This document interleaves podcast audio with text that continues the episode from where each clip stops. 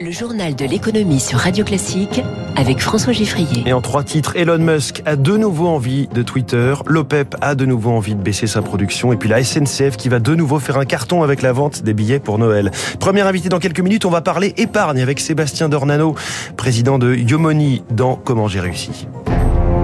Radio Classique. Une patate chaude à 44 milliards de dollars. C'est le prix que voulait payer Elon Musk pour racheter Twitter en avril. En mai, il suspend son offre. En juillet, en juillet Twitter l'attaque en justice pour le forcer à conclure l'opération. Le procès devait avoir lieu dans moins de deux semaines, à moins que... Bonjour Eric Mauban. Bonjour François, bonjour à tous. À moins que le patron de Tesla et SpaceX ait à nouveau changé d'avis. Effectivement, c'est ce qui ressort de la lettre adressée à Twitter et aux autorités boursières. Elon Musk accepte finalement de racheter le réseau social au prix convenu en avril dernier, seule condition exprimée dans la lettre la fin des procédures judiciaires en cours devant le tribunal spécialisé du Delaware pour bon nombre d'observateurs s'engager dans un procès aurait déclenché un grand déballage nuisible à tout le monde. Les avocats d'Elon Musk ont considéré qu'il y avait beaucoup plus à perdre qu'à gagner. Rappelons que l'homme d'affaires avait annoncé renoncer à cette acquisition après la découverte de faux comptes Twitter. Il va lui falloir maintenant trouver les 44 milliards de dollars pour réaliser cette acquisition. Elon Musk a beau être l'homme le plus riche du monde avec une fortune estimée selon Forbes à 247 milliards de dollars, mais il dispose de peu de liquidités. Il, lui reste à trouver donc un, montage financier le plus favorable possible. En attendant, eh bien, hier soir à Wall Street, l'action Twitter a salué cette euh, perspective en bondissant de 22%. C'est vraiment le, le, dossier de rachat le plus invraisemblable du moment, le montant de l'opération n'étant que euh, la cerise sur le gâteau des péripéties. Je rappelle qu'on parle de 44 milliards de dollars. Merci Eric Mauban. Les États-Unis où le géant technologique américain Micron va investir jusqu'à 100 milliards de dollars sur 20 ans dans la reconstruction d'une méga usine de semi-conducteurs, la plus grande du pays. L'annonce intervient après le vote d'une enveloppe de 52 milliards de subventions dans les semi-conducteurs. Twitter a donc flambé hier en bourse dans un marché euphorique. Dow Jones plus 2,80, Nasdaq plus 3,34%. Le CAC 40 a pris plus de 4% à 6039 points. Une sorte de rebond mécanique dans un marché pourtant baissier hein, ces derniers temps. Euh, la remontée des actions hier s'est faite du fait de la baisse des taux obligataires. Le taux français français à 10 ans est redescendu à 2,47%. L'euro frise à nouveau la parité avec le dollar qui a donc baissé. À Tokyo, le Nikkei qui avait pris 3% hier est en ce moment en hausse plus modérée, plus 0,40. À propos de la bourse, d'autres marques de la galaxie Volkswagen vont-elles entrer en bourse après Porsche qui a fait un carton? Le patron du groupe allemand souhaite en tout cas que ses filiales s'y entraînent, dit-il, via des simulations. Ça concerne donc potentiellement Volkswagen, mais aussi Audi, Seat ou encore Skoda.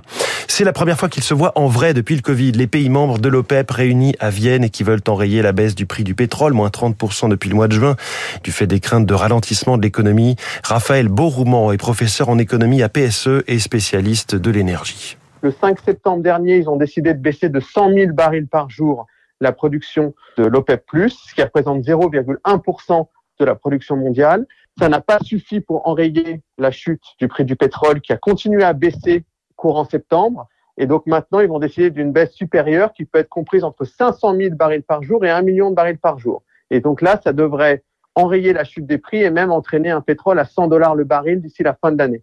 Et donc ça, ça pose un problème à la fois pour les pays consommateurs, mais aussi pour la lutte contre le réchauffement climatique, puisqu'on a des variations de prix qui sont tellement importantes qu'il n'y a aucune décision qui peut être prise à long terme sans bonne visibilité sur les prix. Voilà, le pétrole qui est ce matin à 91 dollars le baril de Brent. Alors vous l'avez sans doute observé, certaines stations-service ne sont plus approvisionnées en carburant en France. Conséquence du mouvement de grève depuis une semaine chez Total Energy. Cinq des sept euh, raffineries françaises sont à l'arrêt. Pour quelles raisons Réponse de Benjamin Tange de la CGT de Total Energy moment où il y a une mobilisation importante, Total Energy annonce 2,6 milliards d'euros de dividendes supplémentaires, là où nous, on demande seulement 10% de revalorisation salariale. Entre 2017 et 2023, c'est une perte de pouvoir d'achat de près de 10% qu'on subit. Nous, on a ras-le-bol de vendre notre force de travail moins cher que ce qu'elle vaut, surtout au niveau du secteur pétrolier qui dégage des bénéfices euh, voilà, astronomique. Donc, euh, ça suffit de donner toujours aux actionnaires et insuffisamment à ceux qui créent les richesses. Total Energy, dont les dirigeants, tout comme ceux d'Engie et d'EDF, bref, les fournisseurs d'énergie, sont convoqués à Bercy ce matin pour une sorte de rappel à l'ordre public. Bruno Le Maire leur reproche de ne pas jouer le jeu, notamment vis-à-vis des petites et moyennes entreprises, au moment où nombre d'entre elles renégocient leurs contrats. Opération délicate hein, lorsque les prix de l'électricité et du gaz ont explosé en un an. Eric Kioch. Une course contre la montre s'est engagée pour les entreprises. D'ici à la fin de l'année, nombre d'entre elles doivent renégocier leur contrat d'énergie, mais avec la flambée exceptionnelle des prix du gaz et de l'électricité, pas simple de trouver une offre convenable, alerte François Asselin, président de la CPME. Nous voyons fleurir des propositions tarifaires qui vont de x2, x3, x4, x10 jusqu'à x15. Nous sommes devant une impasse. Une situation qui agace jusqu'à Bercy où on dénonce des prix exorbitants, frôlant pour certains les 1000 euros le mégawatt loin des quelques 450 euros du marché. Le résultat d'une anticipation à la hausse des prix de gros pour les prochains mois. C'est pourquoi le gouvernement appelle les énergéticiens à faire preuve de retenue. Cela passerait par la signature d'une sorte de charte de bonne conduite, une incitation qui n'engage à rien, selon l'économiste Jacques Percebois. Ce qu'il faut éviter, c'est que eh bien les anticipations soient toutes des anticipations systématiquement à la hausse. Donc le gouvernement attire l'attention sur euh, la nécessité d'être assez raisonnable, mais euh, il n'a pas de moyens objectifs de contraindre euh, ses fournisseurs à imposer des prix faibles. Les énergéticiens se défendent d'abuser de la situation. Les prix du gaz et de l'électricité ont commencé à augmenter dès l'été 2021, une hausse qu'ils ne répercutent que maintenant. Eric Kioch, l'État qui a par ailleurs lancé officiellement la renationalisation d'EDF hier pour le prix qui était attendu de 12 euros par action, soit un coût pour euh, les finances publiques de 10 milliards. L'Assemblée nationale a voté hier soir la mesure clé du projet de réforme de l'assurance chômage, celle qui ouvre la voie à une modulation de la durée d'indemnisation selon la situation du marché du travail. Aujourd'hui, c'est le début de la concertation euh, des partenaires, sociaux autour de la réforme des retraites, autour du ministre du Travail, Olivier Dussopt. Et puis aujourd'hui, a déjà beaucoup de trafic sur le site de la SNCF. C'est l'ouverture ce matin de la vente des billets de train pour les vacances de Noël, plus gros jour de l'année hein, pour la billetterie de la SNCF.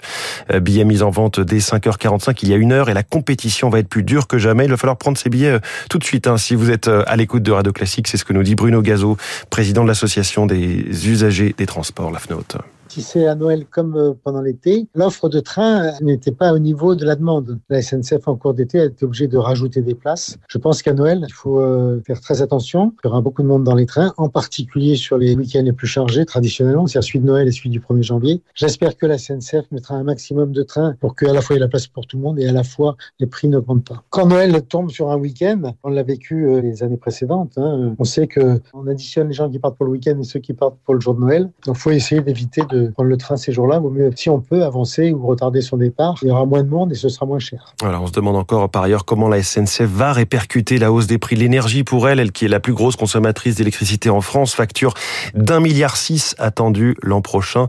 Par ailleurs, Bercy nous a dit hier qu'il s'attendait à un rebond du pouvoir d'achat d'un point en euh, l'année prochaine, ce qui est assez étonnant, mais on verra si ça se confirme évidemment dans les prochains mois. Il est 6h45. Comment épargner sur le long terme dans une période aussi incertaine qu'aujourd'hui? Sébastien Dornano, président de Yomoni, avec